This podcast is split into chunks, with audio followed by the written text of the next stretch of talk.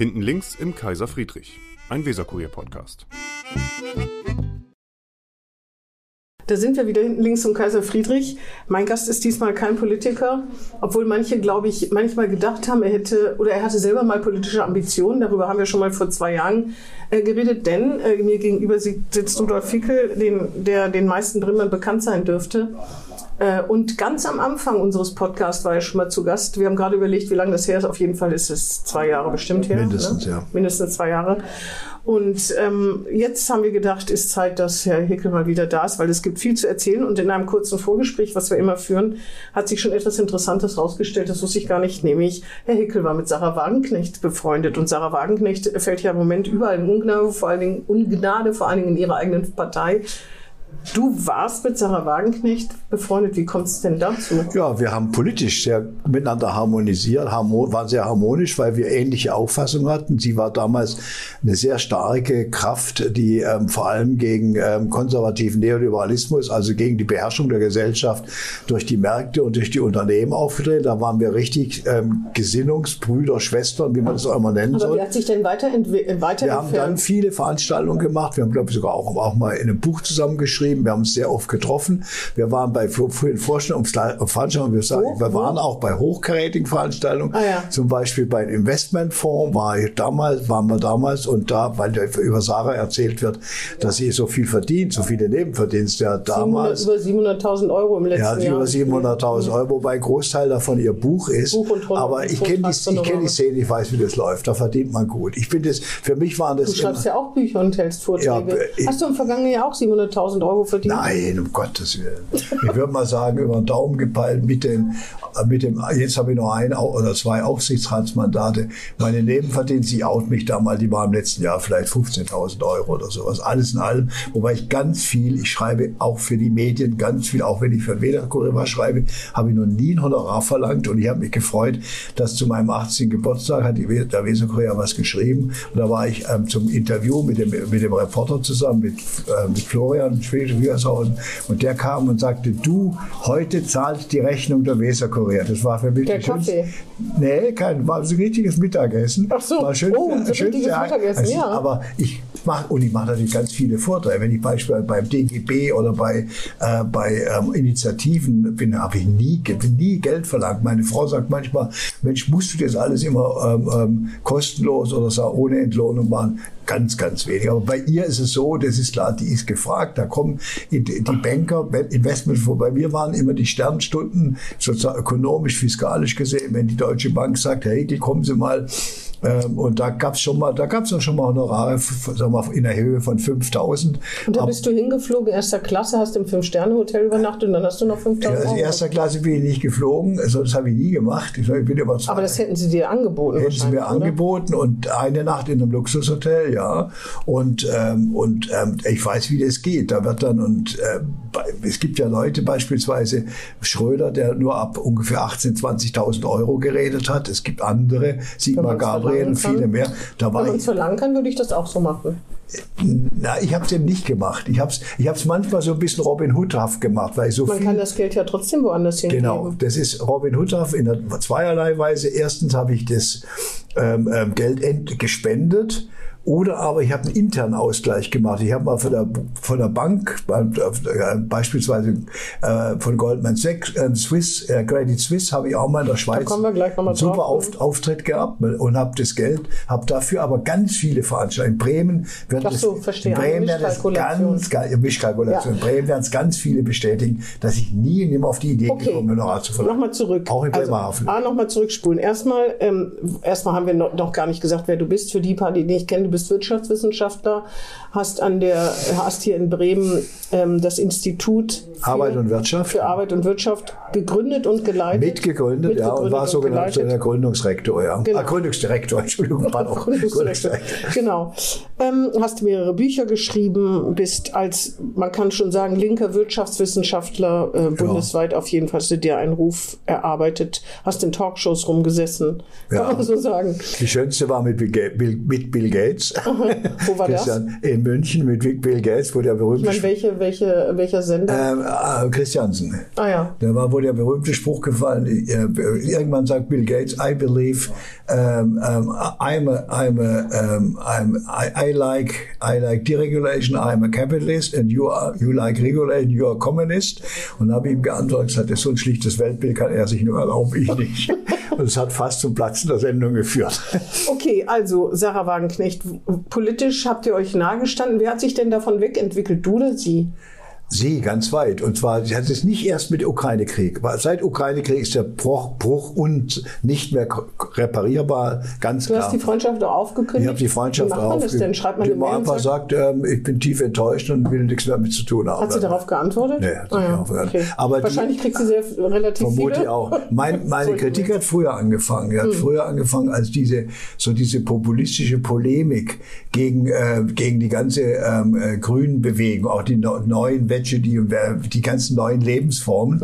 Wobei in der Genderfrage bin ich auch, das halte ich auch in der Zwischenzeit für, für Gender, die Gender-Radikalität halte ich in der Zwischenzeit für bekloppt, abgesehen davon, wenn man einen Aufsatz schreibt, also beispielsweise in Blättern Deutsche internationale Politik, in der Genderform geht da viel verloren. Das, ist, äh, das ist einfach auch ein Verlust. Und wogegen ich mich wahnsinnig wehre, jetzt haben wir in der Uni gibt es ja Fälle, äh, von denen man sich erzählt, dass Studierende, Studentinnen nicht mehr ähm, die Gender-Schreibweise nicht angewendet haben und deshalb nicht benotet worden sind. So ich finde das, ich finde das rechtlich und ich habe das auch äh, der Rektorin gesagt, ihr müsst da mal aufpassen, das geht nicht. Das ist eine äh, Unterdrückung, das ist immer noch alles freiwillig und wer meint, der muss und wer damit selig werden, soll es tun, aber der andere, der meint, er muss es nicht, soll es auch tun. Auf jeden Fall, ich finde es auch noch irritierend. Das kann ja eine Frage der Generation sein, aber wenn im Radio von MitarbeiterInnen und so die Rede ist, mir, mein Ohr bleibt dran hängen. Also ich finde, ganz Ja. schlimm finde ich, was habe ich denn neulich gesehen? Es wird ja, wird ja auch in Radfahrende und so umgewandelt. Das, das finde ich, da wird echt deutsche Sprache verhunzt, meiner Meinung nach. Ja, ne, ich bin da ganz klar.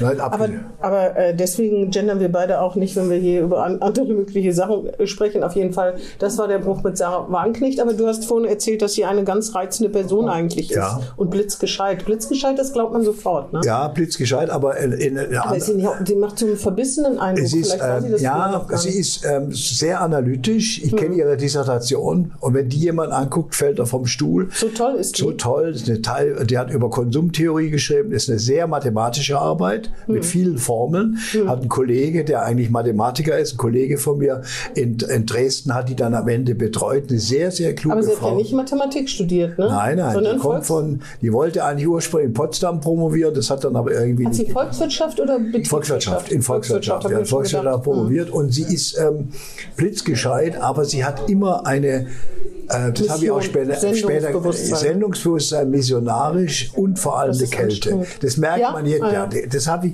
ich habe ein, in einer Sendung sie gesehen ähm, über Ukraine, da habe ich gemerkt, ähm, die Frau ist eigentlich, das schreiben ja viele, die ist eiskalt, wenn man sich überlegt, wenn jemand sagt, es werden Kinder äh, entführt, es werden Frauen vergewaltigt, wenn dann die Sarah Wagenknecht antwortet, ja, in anderen Kriegen hat das auch stattgefunden, Ja, das dann finde ich das für mich äh, sozusagen der Tiefgang von ethischer Verantwortung. Mhm. Ich kann doch nicht damit, dass diese ganzen Sauereien ständig überall passieren, kann ich doch in, so einem Konflikt das nicht recht. Also die Rechtfertigung ähm, von Sarah Wagenknecht des Krieges im Prinzip, weil letztlich haben wir die, die, der Westen, die NATO, die USA und Deutschland den ausgelöst.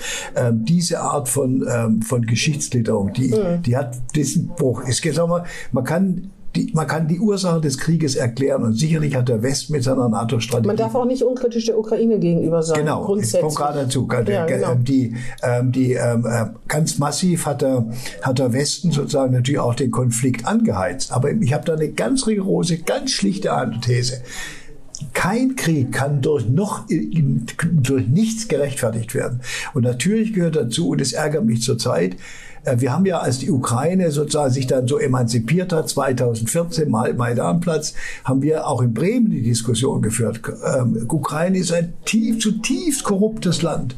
Was ich mir erzählen habe lassen von, von der Kiewer Universität, wenn man eine Prüfung gemacht hat, musste immer erst vorher das Bargeld hm. auf den Tisch legen, um überhaupt geprüft zu werden. Ja, das ist das eine. Das zweite ist, da, da muss man ja manchen recht geben, die sagen, Krieg an sich ist halt was Schlechtes und niemand weiß, wie Ukraine sich im Krieg verhalten, weil der natürlich verroht ohne Ende. Ja. Also das heißt ja nicht, ja. dass auf der einen Seite, wie, kommt man auf die Idee, dass ukrainische Soldaten weniger brutal und rücksichtslos sind als russische? Ja. Also auch in der Verteidigung, das kann ja alles sein, aber trotzdem weiß kein Mensch, wo Kriegsverbrechen von welcher Seite die verübt werden. Wir können es überhaupt nicht beurteilen, wir sind einfach viel zu Aber es gibt weg. schon, also man kann so, Russland kann man schon ähm, einige Massenmorde äh, richtig nachweisen. Aber, ich bin ja froh, das dass das auch unter ist ja wohl klar, ne? Ja, also klar. Finde, das, na klar. Und deshalb ist die Kritik immer beiderseitig. Ich hätte gesagt, ähm, wenn, die, wenn die Sarah auf die Frage, auf den Hinweis geantwortet, was sagen Sie denn dazu, dass ähm, sozusagen Kinder und Frauen ähm, ermordet und verwaltet worden sind, dann hätte ich geantwortet, meine Antwort wäre gewesen, das ist das Schlimmste, was passieren kann.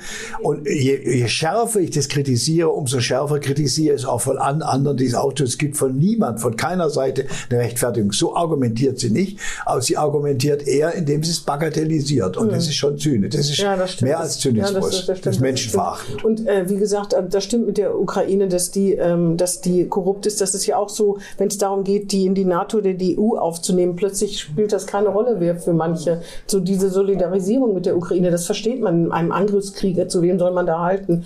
Aber das wird manchmal auch wirklich ein bisschen beschönigt, wie die Zustände. Ja, die Korruption des Systems ist ja. unglaublich und die ist natürlich auch nicht weg, sondern aber es ist, da muss jetzt die EU mal einen Schutz nehmen. Die haben äh, schon, äh, es gibt schon Maßnahmen, die darauf hinaus sind, die Korruption da abzubauen, dass mhm. es da mit verbunden wird. Aber ich das gibt es in anderen Ländern, die Mitglied der EU sind, auch und zwar mit ziemlich erfolglos. Richtig, ziemlich erfolglos. Leider ist das richtig, ja. ja. Aber ich bin auch ein bisschen jetzt, bei Ukraine hat sich mein Bild geprägt. Ich bin nicht mehr einer, der sozusagen von außen, der Makroökonom, der Makropolitiker, der sich beobachtet, sondern ich habe einfach ähm, viele Ukrainerinnen und Ukrainer kennengelernt. Jetzt vor allem die bei uns in der Universität mhm. sind.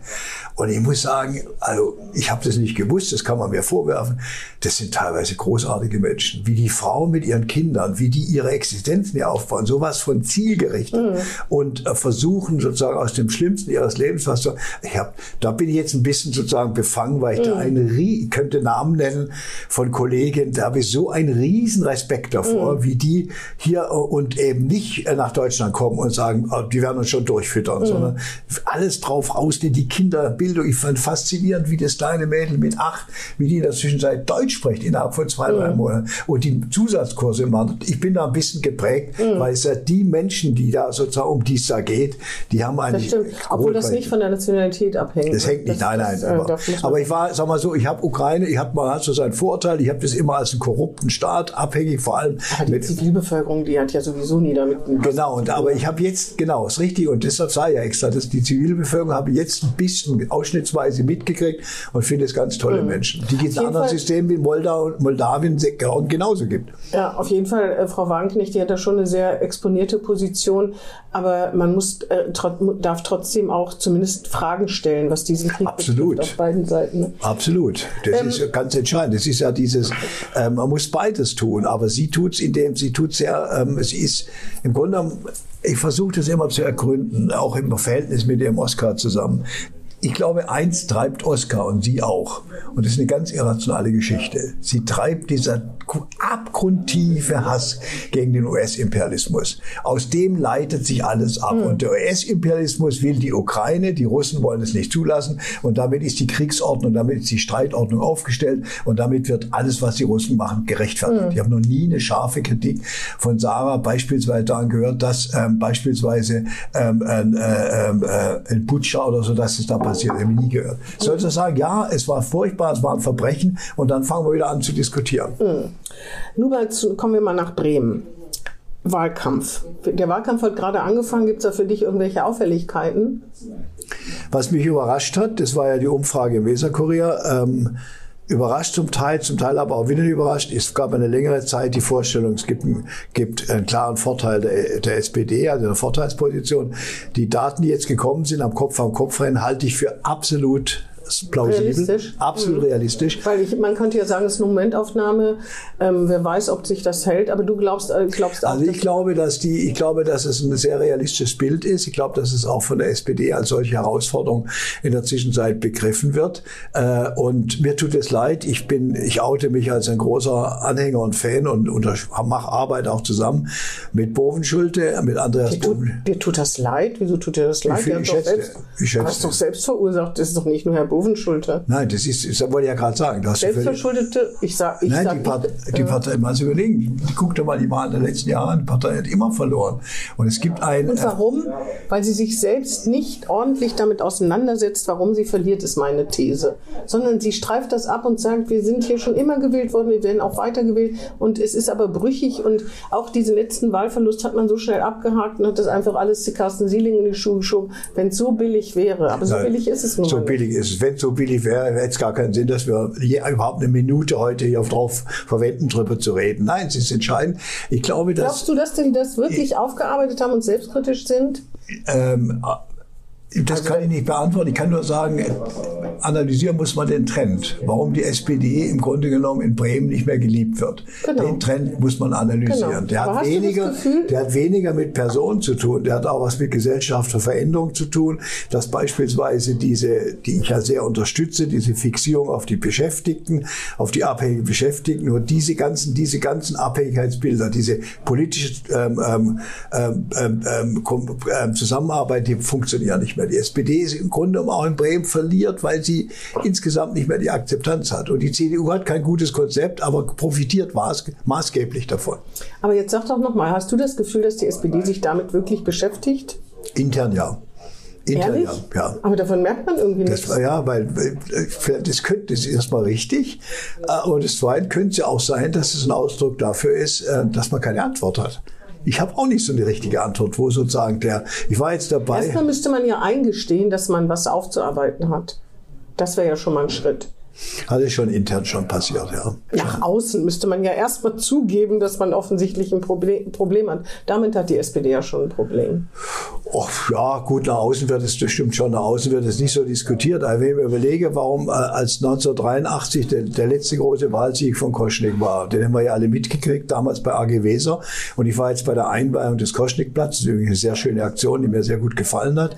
Ähm, da frage ich mich auch, die, diese SPD, die, die ist, gibt's nicht mehr. Die hat keine Verankerung mehr im gesellschaftlichen differenzierten Bewusstsein. Die gibt's nicht mehr. Diese Bindung und diese, nach dem, nach dem Motto, das war ja früher der, der, das war ja früher der Besen, den man aufstellen konnte am, am Marktplatz, der dann angebetet worden ist, Das gibt's nicht mehr, weil die, weil die Gesellschaft sich völlig verändert. Es ist ja auch rechts ausgesplittet, unglaublich stark abgesplittert ins, ins Grüne.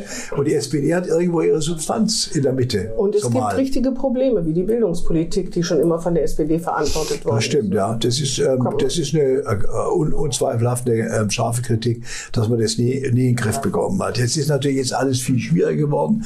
Zum Beispiel so ein Punkt, wo man das sieht, dass man in dieser Schwierigkeit dann noch die Inklusion mit aufnimmt. Aber irgendwann muss man anfangen. Ja, aber Bremen hat natürlich, hat, das hat, war ja Börnsen, das ja verantwortet, ist da vorgeprescht, obwohl es wahrscheinlich an, an Personal und sonst was äh, Ja, äh, das war gefehlt bewusst, hat. ja. Das war, um, ein, um politisch sozusagen von sich reden zu machen, bundesweit.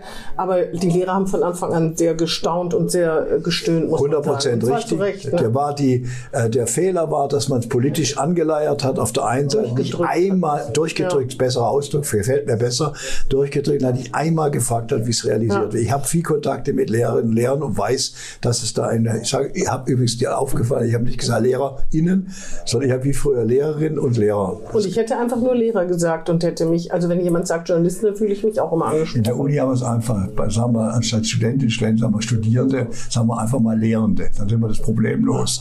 Die Lehrende, Lehrende. nee, Lehrende könnten ja auch äh, Professoren sein. Ja, das stimmt. Das ist dann, ja, stimmt. Ja. mach- Na, Wir ja verlieren egal. an Präzision. Ja, ähm, also es gibt keine Auffälligkeiten, außer dass dich die Umfrage einerseits äh, tatsächlich schwarz auf weiß zu sehen überrascht hat, obwohl du geahnt hast, dass es so sein könnte. Ist Ja, das so richtig ja, interpretiert? so- ja, so- Aber sonst ist keine Auffälligkeiten. Ähm, ich finde auffällig, das äh, kann ich mir nicht mich nur so outen. Ich finde, der, ich habe die Arbeit von Bovenschulte sehr genau verfolgt. Ich finde, er macht einen sehr guten Job. Regional und vor allem auch bundesweit. Ich meine, ich bin da befangen, weil ich mit Genau. ihm, ja, aber ich bin da befangen, weil ich, ich unterstütze ihn ja, weil ich, Du sollst hier keine Werbeveranstaltung für Andreas Um Willen, machen, nein. sondern ich wollte bin, wissen, ob es bin Wissenschaftler. Ich habe übrigens einen guten Kontakt mit Imhoff auch. Mit, Ja. mit Imhoff, der ist, den mag ich, weil er, ich, wenn wir uns sehen, ähm, äh, sagen wir, er ist ein bodenständiger Typ, aber die Partei hinter ihm ist. Und ob das Experiment mit der Winter läuft, habe ich meine großen Zweifel. Das ist schon, schon auch ein bisschen arg Opportunismus, was sich die, die CDU, CDU da zwischen Jung und Alt laut. Aber ähm, ich habe in meinem Leben gelernt, das gilt für Bremen mehr denn je, ähm, die, wen ich mag, mit wem ich gern zusammenarbeite, Wissenschaft, mit Imhoff habe ich auch mal wegen Agrarpolitik miteinander äh, diskutiert. Ähm, das ist nicht mehr abhängig von Parteibüchern. ich gucke Das- an, was das- die Leute machen. Na, ist das will ich, das will ich ja hoffen. Sonst könnt ihr als Wissenschaftler Löffel abgeben. Dann wäre ich Parteiwissenschaftler, da bin ich nicht. Obwohl das manche von mir behaupten, das ärgert mich. Manchmal könnte man fast den Eindruck bekommen. Mach ein Beispiel. das, das fällt mir jetzt wirklich schwer. Zum Beispiel, zum Beispiel jetzt gestern vor, wir saßen da zusammen mit der Caroline Linnert. Da kann ich sagen, ich, Caroline die haben vielen anderen Fragen unterstützt, beispielsweise Bremer Landsbank. In der Schuldenbremse hatte, habe ich von Anfang Ich an weiß. schärfstens kritisiert. Ich, total, ich finde, die- Bremen hat, äh, der, äh, sie, Bremen hat äh, Frau Linnert äh, und Herrn Sieling was zu verdanken, was die Schuldenbremse betrifft. Aber ich wollte eigentlich auf aktuelle Sachen kommen. Okay. Und zwar Karstadt. Hat Karstadt eine Chance und was muss passieren? Ich sag ganz in Bremen, klar, ne? Karstadt in Bremen. so, so leid mir es tut und so, so herzzerreißend es klingt, ich bin überzeugt, das Modell hat keine Überlebenschance. Das heißt, meinst du, dass die zu Anfang nächsten Jahres schließen? Das weiß ich nicht, wann das genau läuft. Weil Ähm, angekündigt ist es ja. Ja, angekündigt ist es, die Wahrscheinlichkeit ist sehr hoch und ich habe mit großem Genuss, habt ihr das persönlich auch mitgeteilt, ähm, ähm, ähm, Unsere viele- Berichterstattung gelesen. die, die Berichterstattung gelesen ähm, äh, und mir, ich bin ein großer, ich habe immer Karstadt einkauft. Ich bin jetzt in letzter Zeit, bevor das wieder die nächste Krise kam, oft durch den durch, insgesamt durch, die haben keine Chance mehr. Und damit hat die Innenstadt auch, das ist meine feste Überzeugung, hat mit einer solchen Konzentration von einem diversifizierten Handelsangebot, das mal wirklich klasse war. Das, wegen dieses Angebots sind wir auch in die Stadt gefahren. Das wird es nicht mehr geben und deshalb darf die Zukunft der Innenstadt darf von solchen ähm, äh, Monoblöcken mit dem differenzierten Angebot nicht mehr abhängig werden. Die Zeit ist vorbei. Ich habe keine genaue Antwort, wie, was die Alternative ist, aber darauf zu setzen halte ich für falsch. Aber wenn man kann sich wirklich nicht vorstellen, wenn so ein Riesengebäude leer steht und auch wenn es nur für eine gewisse Zeit ist und man das irgendwie aktivieren kann, was das für einen Eindruck macht von Leuten, die, die nach Bremen kommen. Ne? Weil sowas macht ja immer den Eindruck, ob es nun zurecht ist oder nicht, von einer sterbenden Stadt. Ja, wenn, im, absolut. In, wenn in der Innenstadt A sowieso schon nicht so viel los ist. Ich war neulich mal wieder in Hannover. Das kann man ja wirklich nicht vergleichen. Also man kann es auch so nicht vergleichen, weil es die Landeshauptstadt eines Flächenlands ist. Natürlich, das ist mir klar. Aber man kann einfach das äh, sozusagen das als Einkaufsstadt überhaupt nicht vergleichen. Da kann Bremen nicht mithalten, So wirklich nicht. ja. Und ähm, jedenfalls war da natürlich viel mehr los. Das war an einem Samstag, da war die Hölle los, kann man so sagen. Es war auch schönes Wetter und so weiter. Aber sowas sieht man in Bremen wirklich selten. Vielleicht noch mal am verkaufsoffenen Sonntag oder so. Aber trotzdem, das gibt doch der Innenstadt den letzten Naja, den ich, Todesstoß, deshalb argumentiere ja so, ähm, ähm, gestuft, so lang wie möglich noch halten. Es hat keine Zukunft. Auch nicht, wenn alle Bremer wirklich äh, solidarisch wären. Das, Weil, meine ich, das, das, darauf, Das geht gar nicht Das ist gesellschaftspolitisch ökonomisch nicht begründbar. aber es hat natürlich einen Zusammenhang. Ne? Das ist ja sozusagen mein Vorwurf. Das ist wie wenn Schwimmbäder geschlossen werden. Wenn alle Leute, die sagen, schließe es nicht früher hingegangen wären, dann würde es auch nicht so schnell geschlossen werden. Aber du musst die Frage stellen, warum sie nicht mehr hingegangen sind. Hingegangen sind, Karstadt selber hat sich die eigene Online-Konkurrenz aufgebaut. Ich sage, ich habe bei Karstadt oft, bei Kaufhof, Aber Karstadt Online ist ja nicht gut aufgestellt. Ja, aber immerhin. Aber, Mhm. im, aber sie haben sozusagen die, aber wenn ich zum Beispiel angucke, Kaufhof, ähm, da habe ich jetzt ähm, äh, mal was bestellt. Das ist, ähm, die sind in online gut aufgestellt. Ich glaube, dass die, also dann haben wir die Konkurrenz im Umland. Oldenburg ist übrigens keine Konkurrenz mehr, denen geht's da äh, stimmt, das ver auch, vergleichsweise es. ähnlich, Ja, ja, da ähnlich gibt's auch schlecht. Leerstände Da gibt's auch Leerstände und ganz dramatisch am Bremerhaven. Ich glaube, dass die Bodenhof, Weserpark. Ja, genau. Also Weserpark, ne? Ja. Ist eine große Konkurrenz. Weserpark ist eine große Konkurrenz geworden mit Anfangsschwierigkeiten. Und halt, ich glaube, dass ähm, diese, also sagen wir so, wir reden ja davon, es gibt sozusagen eine Säule oder es gibt eine Kathedrale in der Innenstadt, auf die sich alles konzentriert, zu den, zu den unterschiedlichen Gottesdiensten geht. Also sprich ganz viel da einkauft und so. Dieses Modell ist tot. Und man kann jetzt, ich kann nur hoffen, dass sozusagen wir Zeit gewinnen, um zum Zeit gewinnen, aber um über alternative Nutzung dieser ganzen Was soll denn so ein Klotz unterkommen? ja, da wird, das wird wahrscheinlich, den wird es nicht mehr so geben. Da werden wahrscheinlich unten Das steht doch unter Denkmalschutz, oder nicht? Geschäft, ja, muss man wahrscheinlich intern umbauen, Geschäfte oder, oder ähm, beziehungsweise Büroleute. Vielleicht wird da oben, vielleicht gibt's da oben, äh, was weiß ich, ein, äh, ein Schwimmbad oder sowas. Hm. Und die äh, Form, ich bin ja einer, der, der frühzeitig mit, ähm, mit meinem Kollegen, mit dem ähm, Zimmermann, haben wir ja frühzeitig plädiert, die Uni in die Stadt zu holen, mit, der, mit dem Brill damals. Das ist ja übel abgeführt. Das war das einzige Mal, wo der, äh, mein geschätzter Carsten Siele mich sowas von angef äh, angepfiffen hat, weil, weil er das störend fand. Die Idee war gut. Ich bin auch jetzt leider überzeugt, ich halte von der Auslagerung der Juristen in das ehemalige BLB, Bremer Landesgebäude neben Rathaus, halte ich gar nicht, halte ich Ich nichts. glaube übrigens, dass man sich viel zu viel von der Belebung verspricht. So ist ich denke immer an Radio Bremen. Kannst du nicht noch an die Diskussion erzählen, wenn der Neubau da hinkommt, dann wird das Frauenquartier eine unglaubliche Aufwertung erfahren. Da arbeiten ein paar hundert Leute, die werden dann immer da einkaufen und essen gehen und so. Und natürlich, das ist toll geworden, muss man sagen. Ist ja auch wirklich ein modernes äh, Funkhaus und äh, die Arbeitsbedingungen, soweit ich das noch beurteilen kann, sind jedenfalls gut. Aber dass das Frauenquartier durch aufgewertet, null, gar nicht. Nach Absolut. dem Brille hört immer noch, da sind, Das sind ist Demarkationslinie. ja, genau. Da sind zwar Geschäfte, aber das ist jetzt, setzt sich nicht die Hutfilterstraße fort. Das kann man am besten Willen nicht ich sagen. Deswegen, deswegen glaube ich, dass man sich dazu, wenn es auch ein paar hundert Leute sind und da verspricht man sich zu viel, das alleine reicht auf jeden Fall nicht, Ja. dass da ein paar hundert Studenten sind und Professoren. Und man sieht es ja vor allem am Faulenquartier sieht man daran, dass die Gastronomie immer wieder pleite war. Die Gastronomie, da war ich oft drin. Bei äh, Radio Bremen. Bei Radio Bremen hat man extra, ich kam, das war ja die, die Idee von Glesken, der Belebung mit dem Bau. Der Bau ist schön, die Lage ist schön, aber es hat überhaupt nichts gebracht. Und wie verhalten sich denn Studierenden heute? Wenn nehmen wir wir den Studiengang ähm, Jura, den ich relativ gut kenne. Die, die sich gehen da rein, wenn überhaupt, wenn, die, wenn überhaupt noch Veranstaltungen sind vor Ort. Meistens, vieles geht ja über Video und online. Mhm. Äh, da gehen sie dahin, machen die Vorlesung. Vorlesungssaal gibt es übrigens auch noch nicht. Muss man gucken, wo Genau. die die Das machen. ist eine berechtigte Frage übrigens von der Absolut berechtigt, ne? absolut. Und das ist übrigens auch dafür, dass man da mal größere Veranstaltungen macht, dass die Uni dann ihre Vorträge da veranstaltet. Mhm. Und vor allen Dingen, dass man, genau, dass die Leute, man, man sagt ja immer, dass dann die Menschen der Stadt was von der Uni mitkriegen sollen. Ja. Das geht natürlich nicht, wenn man nicht vorträgt. Und die Vergleiche, die es gibt, die hinken alle. Es gibt immer den Vergleich mit Leipzig. Es gibt den Vergleich mit Nürnberg. Leipzig ist die Uni ja mittendrin, aber das ist historisch in Tübingen, wo ich zehn Jahre oder mehr als zehn Jahre war.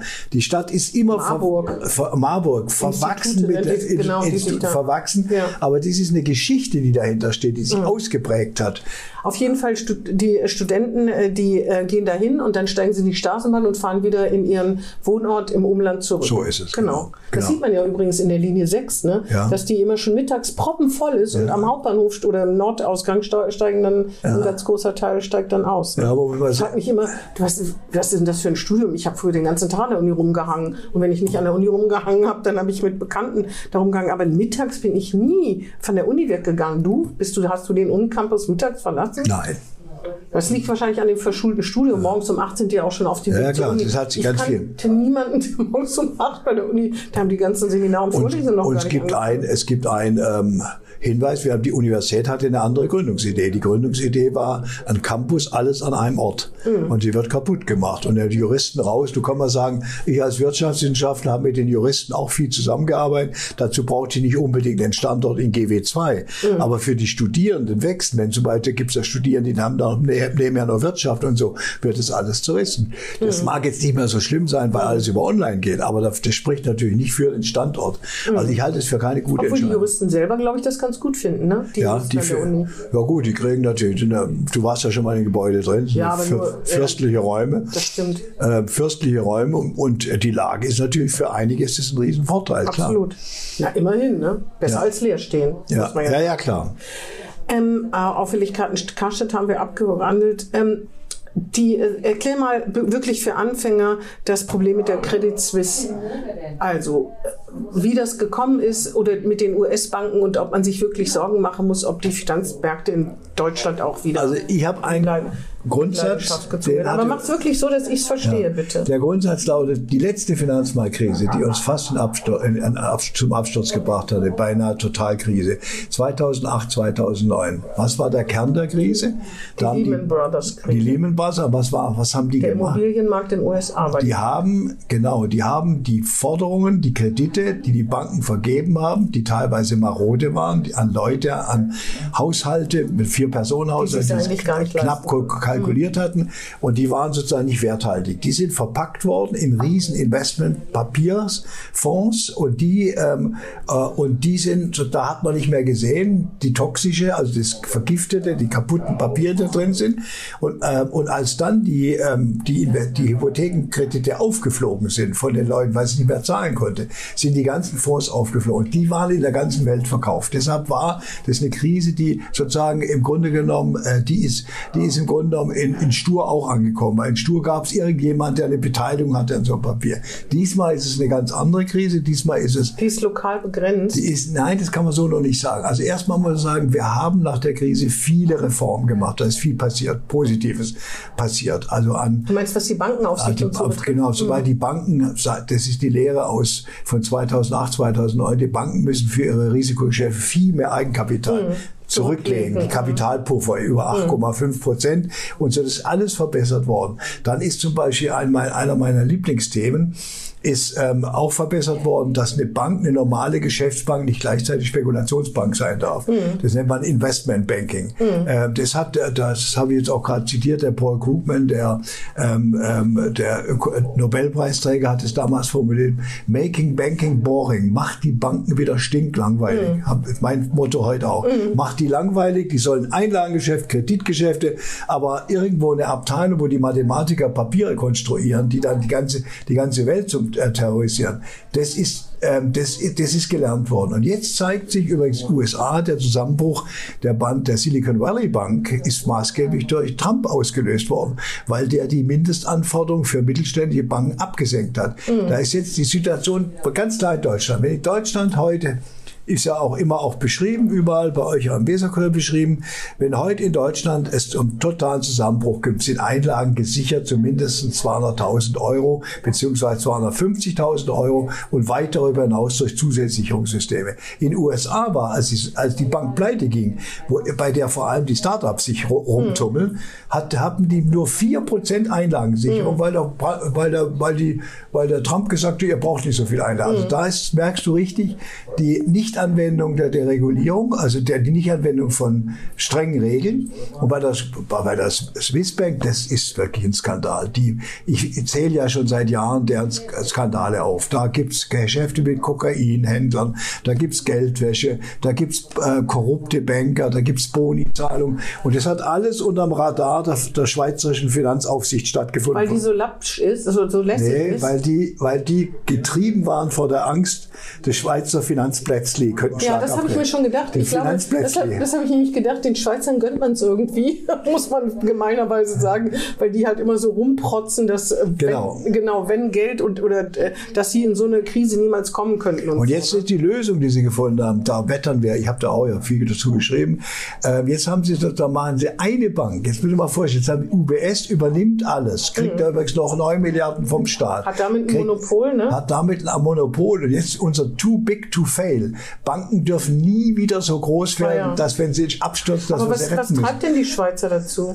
Das, Weil sie keine andere Lösung hatten? Die, die Weil haben, der Staat nicht so viel Geld aufbringen die haben wollte? Einfach, die haben einfach Riesenschiss gehabt, dass das Bankensystem völlig einen Schlag abkriegt in der, in ja, der aber Schweiz. wenn es too big to fail ist, dann kann es ja immer noch passieren. Das, ja, daran denken die aber Ach, das ist ein Vertagen sozusagen. Das ist ein Vertagen, das ist ein ah, Vertagen. Also so, die haben, im Grunde hätte man, die Option waren, die Schweizer Bank ganz zu zerschlagen, sie abzuschaffen. Das geht nicht. Das ist, Schweizer Eidgenossen machen sowas nicht, weil das ist sozusagen ein Diamant in ihrem, in ihrem, die ganze Welt braucht ja immer einen stabilen Finanzstaat, in dem die ganzen korrupten, korrupten Gelder auch hin und her geschoben werden. Wissen, ist jetzt besser geworden für die Schweiz, weil viel über Steuereisen läuft. Das war das, das war der eine, haben sie nicht gemacht. Das zweite wäre, man hätte beispielsweise fusioniert mit einer anderen Bank, etwa mit einer amerikanischen, geht nicht, Nationalstaat. Und das dritte ist dann, dass man gesagt hat, jetzt legt man die zusammen, jetzt mal überlegen, da zahlt der Staat für Risikogeschäfte 9 Milliarden, haben sie 200 Milliarden, haben sie Liquiditätsab, sie zahlen richtig viel Geld und hoffen damit sozusagen die UBS jetzt zu einer Superbank zu machen. Schweiz bleibt Bankenplatz, aber nur mit einer Bank. Und jetzt kommt die, jetzt kommt das, was ich gesagt habe. Wenn jetzt die nächste Krise kommt, dann ist es so big, too, too big, dass es auch nicht mehr fehlen lassen kannst. Das heißt also, da muss der Staat immer stützen, egal was der Staat, passiert. egal was passiert. Ja. Aber das ist ja für die äh, UBS natürlich fantastisch. Und wir sind natürlich äh, für die UBS. Ja, die, nee, die wollten nicht. Aber eigentlich ist es für Sie doch eigentlich ja, gut. Ja, aber die UBS, die sind ja nicht doof, die Leute. Nee, das stimmt, aber Sie haben eine, eine unglaubliche Machtposition. Für diese, für die ist das absolut, und du musst das sehen, ich habe das ja erlebt, ich war ja damals in Konstanz, bin da viel in der Schweiz gewesen. Es gab eine, immer eine tiefe Rivalität, Credit Suisse und mhm. UBS. Die haben sich gehasst und immer, jeder hat sich für den Größten gehalten. Äh, und, äh, und, äh, und jetzt sind die, jetzt sind die so riesengroß, aber die wollten nicht so, weil die, so blöd sind sie auch wieder nicht, um zu wissen, dass sie sich unglaubliche Risiken einhalten. Mhm. Und ob das aufgeht, muss man überlegen, die haben, der, als es losging, vorletzte Woche, haben die pro Tag 11 Milliarden Einlagenabzug. Das heißt, weltweit haben sie alle ihr, ihr Geld Hab, abgezogen. Ja, das das können wir beide ja auch machen, wenn wir da was hätten. Und dann Bremen, und Bremen hängt auch noch mit zu Ich weiß, mit der Greensill Bank. Ja, das habe ich ja mit dem Florian kommuniziert. Ja. eine tolle Geschichte. Ja, darüber berichten wir noch. Deswegen, oder nee, darüber haben wir berichtet, wenn der Podcast ausgestrahlt wird. Aber das, äh, das der Kollege Schwiegershausen dann aus. Da bin ich ganz stolz. Da haben wir zusammen ausgehört. Zwei Sachen übrigens. Im Handelsblatt stand aber schon was dazu, ne? Glaube ich, zu, zu den Verstrickungen. Da, zwischen Green Ja, aber der, aber, ähm, aber ähm, die, der Fonds selber, die Idee haben wir miteinander. Das ist, ah, da legen großen Wert drauf. Okay. Aber, aber entscheidend ist bei, bei der, bei der, übrigens das nochmal wichtig, weil wir in Deutschland immer so tun, als hätten wir keine Probleme. Das ist, jetzt muss ich zitieren, Lob muss sein. Also da der Weserkurier sehr früh Aufklärungsarbeit geleistet. Weißt du, wozu? Nämlich da deutlich zu machen, dass die Finanzaufsicht verpennt hat. Mhm. Die Finanzaufsicht bei der Greensill Bei der Greensill Ja, ja, das hat der Schwiegersohn gemacht. Ja, und pass auf, aber das ist, ähm, sagen wir mal, unter uns. Unter da, uns? Achso, genau. Nous. Ich komme nicht mehr in den Knast, aber da, dazu bedurfte es eines vertraulichen Papiers. Und wie das zustande kam, erzähle ich dir nicht. Das, du weißt, man findet eines vertraulichen Papiers an, aus die, an die Aufsicht? Aus dem, aus dem äh, Finanzministerium bedurfte es eines vertraulichen Papiers, wo die Frage ventiliert worden ist, hätte die Finanzdienstleistungsaufsicht, also BaFin, hätten die früher einsteigen müssen mit der Tendenz, ja, eher ja.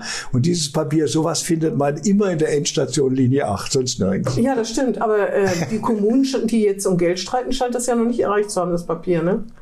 Nein, das war ja damals schon vorbei. Das war ja, ja, aber die, äh, die hoffen doch immer doch, noch. Die, nein, nein, doch, der, alles Vorwurf, gut. Ah, der Vorwurf steht ja immer noch im Raum. Äh, die, ähm, die Klage, ähm, klagen Leute auf, auf Kommunen. Auf, Kommunen, Kommunen Und Leute, Leute auch.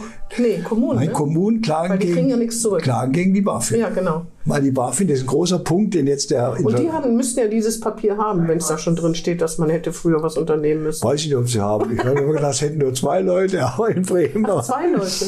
Also Flo... Äh, ja, ja. Gut, in der Linie 8 eben. Weil ja, können die anderen Kommunen ja gar nicht ja. rankommen, weil sie aber mit der Linie meine, 8 Das ist fahren. aber wichtig, dass wir in Deutschland übrigens auch, wir haben, waren am Anfang relativ aktiv, ähm, die Finanzdienstleistung zu verschärfen. Ähm, aber, in, aber, aber da sind auch schon wieder Fehler passiert. Das ist mhm. natürlich klar. Dann sitzen die da, kann man das vorstellen, sitzen die, um Gottes Willen, weil jetzt was sagen, dann gibt es wieder rum einen Krach in Deutschland, dann ja, hat, hat man lieber ja, die Klappe. Das geht aber. Ja, aber das ist schwierig. Da wollte ich dich sowieso noch fragen. Man liest ja in letzter Zeit häufiger, dass äh, Deutschland abrutscht in allen möglichen Rankings, nicht zukunftsfähig, ähm, äh, keine, nicht zukunftsfähig, Digitalisierungsverlierer. Ich habe vorgestern gelesen, da hat man von Menschen, die im Ausland arbeiten, hatten Umfragen gemacht, wo sie gerne arbeiten. Da ist Deutschland auf dem letzten Platz. Also da beschweren sich Menschen aus Finnland, quasi nicht Großbritannien, sagen, dass sie mit Behörden, man könnte sich das gar nicht vorstellen, welchem Jahrhundert Deutschland wäre, ähm, das ist, ähm, muss uns das wirklich Sorgen machen, weil ich denke immer, eigentlich ist Deutschland doch immer gut aufgestellt gewesen, weil es doch viele Menschen, die ähm, sehr äh, schlau sind und was wollen, hier immer gegeben hat. BioNTech ist für mich das beste Beispiel. Richtig. Aber trotzdem, man, liest, man liest eigentlich nur Negatives, außer gestern, wo die Prognosen äh, korrigiert worden sind, was ja. das Wirtschaftswachstum betrifft. Aber, trotz, aber trotzdem, Ist, ist daran, ist was da daran? Also erstmal, ich halte von der, von der, ähm, von der wirklich ähm, ähm Verschwör Verschwörungsthese, Verschwörungsthese von der Deindustrialisierung gar nichts. Wir sind überhaupt nicht im Prozess der Deindustrialisierung. Wir sind in einem dramatischen Prozess des Umbaus mhm. und wir sind im Umbau relativ weit vorne. Das heißt, also wir, wenn man das immer liest, dass Deutschland so der äh, so äh, auf dem absteigenden Ast ist und dass man sich äh, schon an, man, man ist ja von solchen Prognosen, Prognosen ja, ja sowieso, man lässt sich ja unheimlich schnell beeindrucken, auch negativ. Ne? Also ist ja so, wir haben, wir haben ein Riesenproblem. Das ist, das größte Problem ist nicht, dass die Leute nicht mehr nach Deutschland wollen. Das größte Problem ist der Fachkräftemangel, der wirklich überall durchschlägt, auch bis runter in die kleinen und hm. mittleren Betriebe. Selbst ein Kräftemangel sagt, sagt man ja inzwischen. Ja, Kräfte, genau, ist besser, hm. ist viel besser formuliert, mhm. ja. Und, äh, und der bedroht uns sehr stark und der hat aber. Aber das kann man der, ja ändern. Kann, ja, ist ein Stück weit selbst erzeugt und deshalb ist mit dem, ich, ich habe die Befragung auch gelesen, dass die ähm, wegen Bürokratie nicht mal nach Deutschland kommen, die Spitzenkräfte. Ex-Stats oder so heißt das, ja, ne, wo aber, Deutschland so wahnsinnig schlecht abgeschnitten aber die, Aber entscheidend ist doch das umgedreht. Wir haben, wir haben es nicht verstanden, die zu integrieren. Wir haben doch sozusagen... Nee, das ist ja nicht der Vorwurf von denen, sondern meinten, die, die, der größte Vorwurf wird der Verwaltung gemacht.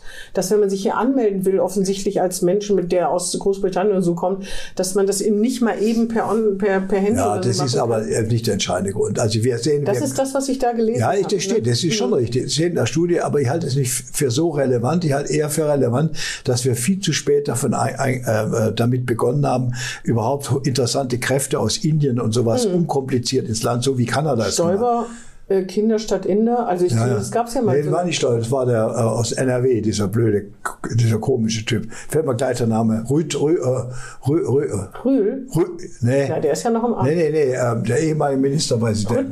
Rüd, Rüdger. Rüdger, Rüdger. Ähm, aber ich wollte noch mal dazu sagen, also die Deindustrialisierung, ich, ich, ich meine, ich bin jetzt, ich bin da ich kenne mich in einer Branche gut aus. Deutschlands wirklich ähm, vorbildhaft und Leistung im internationalen Vergleich war immer die industrielle Produktion, mhm. nicht der Dienstleistungsbereich, die industrielle Produktion. Und das sind wir topfit vorneweg. Und mhm. wenn du jetzt mal siehst, den ökologischen Umbau, ich habe jetzt den ersten Stahl in der Hand gehabt. Grünen Stahl. Äh, grünen Stahl. Mhm. Den ersten Stahl und zwar mit CO2 produziert. Mhm. Mit ähm, äh, ähm, die, die, die Energie kam aus kam aus Windrädern, also war green. Und wir haben jetzt gerade beispielsweise bei ähm, bei den Stahlbergen werden Milliarden ausgeben. Und ich bin ich überzeugt, wir werden in der ich könnte es bei Salzgitter, wo ich im Aufsichtsrat bin, sehr genau belegen. Ich kann es aber auch für ArcelorMittal, die haben es ein bisschen schwerer, weil das eben nur ein Standort ist im großen Konzern, kann ich sagen, da werden Milliarden ausgegeben. Und zwar, wenn man die nicht ausgibt, gibt es keine Stahlindustrie. Und wir wissen heute, Stahl ist der Werkstoff der Zukunft, weil Stahl ist komplett recycelbar. Und wenn mhm. du überall hinguckst, mhm. gegenüber war der Fehler, dass man die Brücken immer noch mit Beton baut, anstatt mit Stahl. Mhm. Und, und da würde ich sagen, in diesen Leitbranchen sind wir unglaublich weit. Obwohl, das stimmt. Auch noch genau, Sanierungsstau, auch ein Riesenthema. Marode ja. Brücken, marode Straßen. Also da, da äh, wird eben auch immer, äh, wird auch immer rumgeungt, wie wir da stehen. Ja, da habe ich aber ein bisschen, das ist richtig, da kann ich mich gut erinnern, da gibt es so eine Geschichte, jahrelang, als ich ökonomisch groß geworden bin, habe angefangen ökonomisch zu denken, waren wir immer das große Vorbild in den USA mit unserer Infrastruktur. Ich kann mhm. mich erinnern, als, als mal die Siemens-Leute bei Clinton damals waren und früher schon immer Deutschland beste Infrastruktur. Mhm. Und wir haben das versaut. Wir mhm. haben das verspielt. Übrigens auch mit der Schuldenbremse. Wir haben Reparaturmaßnahmen. tut mir leid. Da muss ich mit den Augen rollen. Für, für, für, Man kann leid. sich aber nicht bis zur Halskrause verschulden. Für Investitionen, da bin ich ja bei dir. Ich, ich darf, aber, aber, Bremen, aber gerade Bremen ist ja wohl das beste Beispiel, was passiert, wenn man sich verschuldet, verschuldet, verschuldet, verschuldet, dass die Zinsen einen strangulieren. Wir haben ein, wir haben ein. Sag ja. Ja, nein, sage ich nicht ja. Das, das kommt darauf an, wie die Wirtschaft, die Zinsen ja, allein, natürlich. Zinsen allein entscheidend ist für mich das Verhältnis Zinsen zu dem, was wir produzieren. Auf jeden Fall. Und, und dann, Steuer, Steuereinnahmen natürlich auch. Ja, genau. Aber nichtsdestotrotz. Aber, nein, aber es ist wunderbar, dass wir so uns da, äh, beginnen zu zerfleischen. Aber die, Na, so weit ist es Gott sei Dank. die, entscheidende, die entscheidende Frage ist doch, ähm, wir sehen doch jetzt, wir haben jetzt riesen Nachteile. Wir müssen jetzt, wir haben jetzt in Bremen demnächst irrsinnige Belastungen durch die Reparaturen. Hätte man das normal gemacht und Wir haben irrsinnige Belastungen auch durch die irrsinnigen Millionen, die jetzt wieder für, äh, mehr an Schulden gemacht werden. Das heißt, wir beide aber, nicht, aber die nächste aber, Generation. Na, die nächste Generation, jetzt kommt das Entscheidende. Wenn mir einer unterstellt, wenn ich gegen die Schuldenbremse argumentiere, ich bin für alle Schulden, das ist Quatsch. Ich habe immer, gerade jetzt auch wieder... Nur für Investitionen. Genau. Ja. Gerade jetzt in der, in der Kontroverse, äh, Kontroverse mit der geschätzten Caroline Linnert, äh, die in der Schuldenbremse meiner falsch liegt, aber sonst ja geschätzt, habe ich gerade, gerade gesagt, wir haben auch eine strenge Regel. Und ich sagte mal, was es für Bremen lautet. Die Regel lautet, es darf nur kreditfinanziert werden, was nachhaltiges Investment ist. Und diese Formulierung, die nehme ich sozusagen auch dazu, um endlich mal genau, was du kritisierst, wahrzumachen. Da ist so viel Mist finanziert worden mit der Schuldenbremse, so viel Unfug finanziert worden. Und es mussten auch laufende Kosten in äh, Kredit auch, finanziert werden. Ja, quasi Gehälter passieren. im weitesten Absolut, Sinne. Absolut auch. Das darf da, nicht sein. Dazu, das darf nicht passieren. Und deshalb sage ich, ich habe eine Regel, aber die Regel ist ökonomisch Zukunft. Ist für die künftige Generation, was ich da investiere, davon profitieren können. Aber, aber Deutschland ist mit Billionen verschuldet. Irgendwann muss man doch auch mal anfangen zu tilgen. Man kann doch, ich, also ich kann mich nicht daran gewöhnen, dass man einfach sagt, alle Staaten, alle Länder, alle Kommunen sind besser an die Halskrause verschuldet. Ist egal, weil das kann, wird die nächsten tausend Jahre noch so sein. Aber ist, äh, erstmal können wir, ganz, wir können ja ganz gut mit leben. Ja, aber, doch, ja, aber irgendwas ist irgendwie. Nein, wir können deshalb mit, weil das Entscheidende ist immer, das ist, das ist der alte Grundsatz aus der Finanzwissenschaft. Entscheidend ist, solange wir eine einigermaßen stabile Wirtschaftsentwicklung haben, solange wir Wertschöpfung. Aber das weiß man nicht, ne? Ja, das weiß man nicht. Ein aber, Krieg, aber wenn, wenn der Krieg sich ausweiten ist, würde. Dann ist, dann ist, dann haben wir Katastrophe. Ja. aber die haben wir ja nicht jetzt in dem Sinne. Sondern ich, ich schaue immer, solange wir auch mit den Schulden Sachen finanzieren, die unsere wirtschaftliche Entwicklung stärken, holen wir uns, schaffen wir uns auch eine Wertschöpfungsbasis. Aber irgendwann hat das doch mal angefangen, Rudolf, dass man nicht gespart hat, um was zu finanzieren oder Rücklagen gebildet hat, um was zu finanzieren. Übrigens die Pensionslasten, da reden wir noch gar nicht drüber, das wird ja auch noch allen auf die Füße fallen. Auf jeden Fall, die werden ja auch geplündert oder sind geplündert worden zum Teil. Auf jeden Fall, irgendwann hat es doch mal angefangen, dass man nicht genau andersrum argumentiert hat. Wir haben gute Jahre, wir haben gute Steuerergebnisse und davon finanzieren wir was. Ich kenne die Schuldenentwicklung seit 1968. Mhm. Mein erstes Buch darüber habe ich geschrieben 1974, noch als junger Kerl. Also ich kannte die Schuldenentwicklung. Und danach der große, der, gro ja, genau, ja, der genau. große Schub, wenn man mal deutschlandweit denkt, der größte Schub der Verschuldung kam mit der deutschen Einigung und der war unvermeidbar. Das stimmt. Das der zweite größte ist ein langer Trend der Zunahme der Verschuldung. Da hast du dann leider recht. Ja, man gewöhnt sich einfach daran, dass Nein, nicht gewöhnt, sondern ich will ökonomisch, du, dass wir sozusagen die, das Wachstum hat angefangen zu stagnieren. Wir sind weit runter von der durchschnittlichen Wachstumsschwäche, eine Trend, äh, säkulare Wachstumsschwäche. Damit wird es auch schwerer ähm, refinanzierbar. Und dann kam, äh, und jetzt kam, jetzt, jetzt haben wir einen Riesenschub zurzeit durch Corona. Mhm. Aber ich sage, jeder Euro, der da ausgegeben wird, ist doch sinnvoll. Wenn ich heute die Wirtschaft ja, rette. Auf jeden Fall hat er nichts mit Corona unbedingt zu tun. Aber vieles. Wenn der Landesrechnungs, naja. Ja. Also der Landesrechnungshof, den ich zum Beispiel sehr ernst nehme und den, den ich für sehr unabhängig halte und für sehr richtig in seinen ja, Einschätzungen, ja. wenn da Transformatini, was ja auch unter Corona. Äh ja, aber bitte, da sind wir uns doch völlig einig. Da so. bin ich ja froh, dass wir einen Rechnungshof haben. Also ich finde, ich habe. Ich, ich mache da mal ein aktuelles Beispiel, mhm. wo, ich mir, wo ich ziemlich Ärger gekriegt habe. Jetzt war ja die Debatte 3 Milliarden oder 2,5 Milliarden Klimafonds. Mhm. Klimafonds 2,5. 500, eine halbe Milliarde sollte zusätzlich Verschuldung für, für alles andere, mhm. was da so ansteht. Für politische war, Erfolge, wenn ich da das mal so zuspitzen darf. Von mir aus. Mhm. Da habe ich gesagt, das ist nicht mehr kompatibel mhm. mit der goldenen Regel. Mhm. Das ist es. Wichtig nochmal, die goldene Regel ist auch eine Disziplinierungsinstrument. Ihr müsst nachweisen, dass es investiv ist. Und was da jetzt im Rechnungshofbericht geschrieben worden ist, war ja völlig richtig. Im Grunde genommen die, die Spaßaktivität, diese Lachnummer, die man da hinten dran gehängt hat, wo jetzt das Ressort sagte, es gehört zur Attraktivitätsbildung, das war einfach eine Lachnummer. Das Geld rausgeschmissen worden. Das tut man übrigens nicht nur mit Schulden nicht finanzieren, das finanziert man auch mit Steuereinnahmen nicht, um es mal klar zu sagen. Das stimmt, aber dazu kommt ja, dass man sich natürlich, indem man sich neue Geldtöpfe erschließt, auch wenn man nicht sagen kann, dass Corona natürlich dazu geführt dass man Wirtschaftsunternehmen stützen musste und so weiter, das sehe ich alles ein. Aber wenn plötzlich ein neuer Geldtopf da ist und eine Regierung natürlich diese Gelder auch für sich nutzen kann, eine Überraschung sozusagen, denn sonst unter anderen Umständen wäre es sehr bitter geworden. Man hätte viel weniger Geld gehabt, um Projekte in jeder Art zu verwirklichen. Die Verlängerung der, der Straßenbahnlinien ist ja auch, wird ja auch unter Corona-Gesichtspunkten mit, mitfinanziert. Da, da wird es ja schon schwierig. Ne? Ja, wobei, wobei halt, ja, das Ich weiß, dass du sagst, trotzdem ist es richtig, sie die auszubauen. Töpfe ist, äh, die Töpfe ist, also wenn man die, äh, wenn man mit klar gezielten öffentlichen Investitionen neue Töpfe auf, dann muss man die aufmachen, weil die Schuldenbremse einem das verbietet. Und wir haben in Bremen leider die, schär- die schärfste und dümmste Schuldenbremse, die man sich überhaupt nur vorstellen kann. Hamburg hat eine ganz andere. Aber wir haben immerhin auch noch die Ausflucht der Naturkatastrophe und da wird ja jetzt Ja, ist ja argumentiert klar. Corona und Klimawandel. Ja, wir haben zwei. Wir haben außerordentliche Notsituation genau, und, und dazu, Naturkatastrophe. dazu kann man natürlich sehr viel zählen. Naturkatastrophe gibt es, glaube ich, keinen Streit in der Republik. Das, ähm, Das war, wie war hier im Ahrtal zum, Beispiel. zum Beispiel, Aber nee, oder? ich meine, aber man kann ja den Klimawandel zur Naturkatastrophe erklären und dann eben alles so, finanzieren. ne? Nicht alles, aber so kann man es begründen. Ja, Ja, das ist Wir- natürlich schwierig. Aber es ist doch bescheuert, dass wir heute so eine Argumentation, das liegt daran, dass die Schuldenbremsartikel 115 so bescheuert Nein, es ist so bescheuert, dass man sich irgendwie Geld beschaffen kann, weil mit dem Klimawandel hätte man auch schon vor fünf Ja, Jahren. Wenn wir die 115, argumentieren Artikel können. 115 den alten gelassen hätten, was hätte man dann, da- stand drin, Artikel ähm, Absatz 1, ähm, äh, prinzipiell ist die Kreditfinanzierung zulässig für äh, die Bestand des öffentlichen Investitionen. Wenn man Das ist ja auch ziemlich schwammig. Ne? aber jetzt haben wir, jetzt haben wir probiert, jetzt sind wir alle, Wenn man Musicaltheater noch eins bauen würde, dann wäre es auch dadurch gedeckt. ähm, ja, Ja.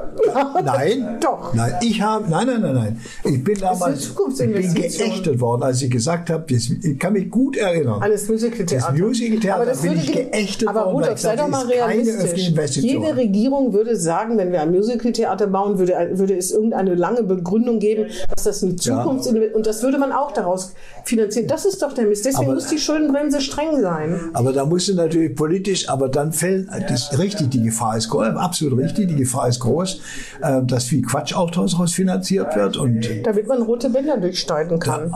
Ja, das sagst du jetzt, Das ist, glaube ich jetzt, ähm, ja. ähm, ich weiß nicht, ob die Eitelkeit allein dazu ausreicht, wenn wir einfach sich ein Denkmal setzen, sagen wir, machen wir einen Kompromiss. sagen wir auch. Auch. Ja. Aber insgesamt ist es ähm, so, ähm, jetzt haben wir auf der anderen Seite, wir haben immer gesagt, äh, wenn wir unterscheiden ja zwischen Reparatur, ähm, Ersatzinvestition und Erweiterungsinvestition. Jetzt sind wir in Deutschland, das hätte ich nie für möglich gehalten, in einer Phase, wo die Ersatzinvestitionen nicht finanziert sind. Das ist unglaublich. Ich habe immer gedacht, wir machen darüber raus noch was. Aber wenigstens das, was abgeschrieben wird an der Brücke, dass das sozusagen finanziell so vorgesorgt wird, dass die Brücke wieder repariert werden kann, ist nicht der Fall. Das ist die marode Infrastruktur. Jetzt guckt dir die Bahn an. Das ist unglaublich. Und Das ist, und da, bei der Bahn war es jetzt weniger die Schuldenbremse. Da war es der Wahnsinn von Medon zu glauben, man müsste an die Börse. Mit einem, mit einem klassischen öffentlichen Unternehmen, das nie rentabel organisiert werden darf. Geht gar nicht. Und, Ähm, oh, wir sind ja mittendrin. Ja, auf jeden Fall. Also muss man sich, dass Deutschland abrutscht äh, sozusagen und äh, keine Zukunft hat, ist übertrieben. Fall, absolut übertrieben. Und ein, also ein Satz, damit, es, äh, damit, damit man weiß, was, was ich damit meine. Äh, ko- wir, wir haben die, die Sachverständigen, die fünf Sachverständigen, haben jetzt am Mo Montag dieser Woche, haben sie klar äh, gesagt, äh, ja, die Substanz wird, Zitate, stimme ich 100% zu. Aber wir sehen in der Corona-Krise und auch in der Krise der Inflation, dass die Substanz der Wirtschaft, Klammer auf, noch, Klammer zu, extrem gut ist. Wir haben eine gute Substanz. Das liegt an dem Mittelstand übrigens auch, Auch der, sehr, immer ja, noch klar. stabil ist. Gott sei Dank. Das ist übrigens auch der Unterschied zu den USA. Ne? Ja. Ich glaube, das sind Äh, ja ab- übrigens wie- die Schreckensbeispiele, dass Mittelstandsfamilien in den USA plötzlich in ihrem Auto leben müssen. Und man denkt, Ja. kann das in Deutschland auch passieren? Und das ist so, deshalb habe ich mir, ich Und wir ja- sagen, nein, das kann in Deutschland nicht passieren. Das kann so nicht passieren. Nein. Aber wir machen auch was. Wir mussten was machen. Wir sind, guck dir mal die Bäckereien, die Schreinereien an. Die sind super seriöse Typen. Die arbeiten Tag und Nacht. Ich kenne einige, ich habe auch einigen geholfen. Ich bin ja auch immer mikroökonomisch unterwegs und helfe auch schon während der Corona-Krise Anträge mitformuliert, weil die es zum Teil nicht können, weil die mir echt leid tun. Wir könnten zusammen Kaffee aufmachen. Ja. Würdest du mir da auch helfen? Ja, klar, sofort. Können Die, die, die, machen, die machen einen super Job und sind jetzt aber wirklich unverschuldet. Die können nichts dafür. Die können den Ja, ja. Energiepreis nicht mehr zahlen. Und dass da der Staat sagt, da machen wir, machen wir ein, ein Überbrückungsprogramm. Und da ist, ja, ist mir am Ende sogar fast, das klingt jetzt sehr unseriös, Auch, auch das Schulden sind fast egal, wie es, ich. finanziert wird. ich. Hauptsache, wir halten die. Substanz und die Aber- Substanz bringt später wieder Steuern. Und es muss schnell gehen, ne? Oh, es muss schnell und nicht so gehen. langsam. Also bei Corona ging es schnell, jetzt ging es schon langsamer. Ja. Dass die Studenten zum Beispiel so lange darauf warten mussten, eine Energie. Verstehe ich auch nicht. Aber ich muss Ich da. verstehe es auch überhaupt es, nicht, äh, ist, Problem wir ist. sind ja im Wahlkampf und je, wir sind ja ist ja im Wahlkampf. Und jeder Satz, den man sagt, muss man abwägen. abwägen. Aber ich sage, aber ich sage, äh, wenn man eine Bewertung abgibt, ich sage, der, die Hilfsprogramme in der Corona-Phase in Bremen sind sehr, sehr gut gelaufen. Habe ich Bürokrat von der Bürokratie ja nicht erwartet. Es gab zwei, drei Frau Fälle. Vogt war das. Frau jeden maßgeblich. Fall. Absolut. Das stimmt. Übrigens, da, da dich noch- 10.000 Euro hat ein, eine Antragstellerin, die ich betreut habe, 10.000 Euro innerhalb von fünf Tagen dessen Ja. Leistung. Und die hat überlebt. Und kannst dich daran erinnern, dass es in Berlin lauter Betrugsfälle gab? Ja. Aber das hat Bremen auch, ich weiß nicht genau wie, aber viel geschickter gemacht, sodass hier eigentlich keine In Betrugsfälle NRW groß waren die großen Betrugsfälle. Wir haben ganz wenig gehabt. Ja. Ich habe einen Fall mal gehabt. Äh, Gastronomie habe ich halt unterstützt. Da ist, da hat, ist der Antrag bei der Aufbaubank ist irgendwie liegen geblieben. Der lag vier Wochen. Dann sagt er mir, der Gastronom, also wenn jetzt nichts kommt, in sechs Wochen Bin ich pleite. bin ich pleite. Und da habe ich da mal Kontakt, Angerufen. Kontakt auf, äh, angerufen. Und habe gesagt, Leute, ihr spinnt. Das haben die sich sofort entschuldigt. Hab gesagt, es tut uns leid, wir haben da Panne und so. Du weißt, was passiert, wenn das ganz bestimmte Leute äh, äh, hören. Du bist, stehst im Telefonbuch, ne? Dann wirst du wahrscheinlich noch ein paar, ein paar mehr Anrufe bekommen, dass du mal eben helfen sollst. Kommt sowieso. Aber schön sind immer, nach der Finanzmarktkrise sind immer die alten, die, die, die alten Ladies, die Rentnerinnen, die mich angerufen haben. Ach, Ekli, ich habe gerade ich hab einen Fonds angelegt. Och, was mache ich denn? Und so. Dann weiß ich, wie meine Antwort war, die auf heute Tag. Erstens, ich bin kein Bankberater. Zweitens, wenn ich einer wäre, würde ich eine Gebühr verlangen. Und drittens, ich weiß es genauso wenig wie die anderen. Aber die anderen wissen noch weniger als ich, aber auf höherem Niveau. Das war immer meine Antwort. Verstehe. Ähm, welche Partei hat in Bremen denn wirklich Wirtschaftskompetenz? Also ich würde mal sagen, SPD hat Kompetenz.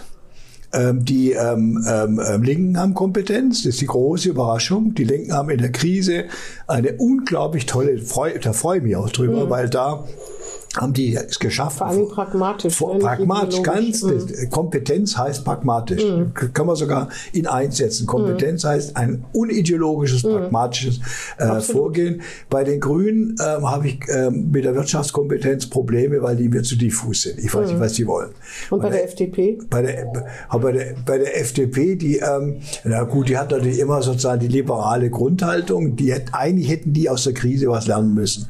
Nämlich ähm, ähm, der Staat ähm, so nach dem Motto, der Markt richtet selber. Also wir sind jetzt in Phasen, wo der Markt gar nichts mehr richtet. Übrigens auch die Handelskammer weiß es besser als wir alle.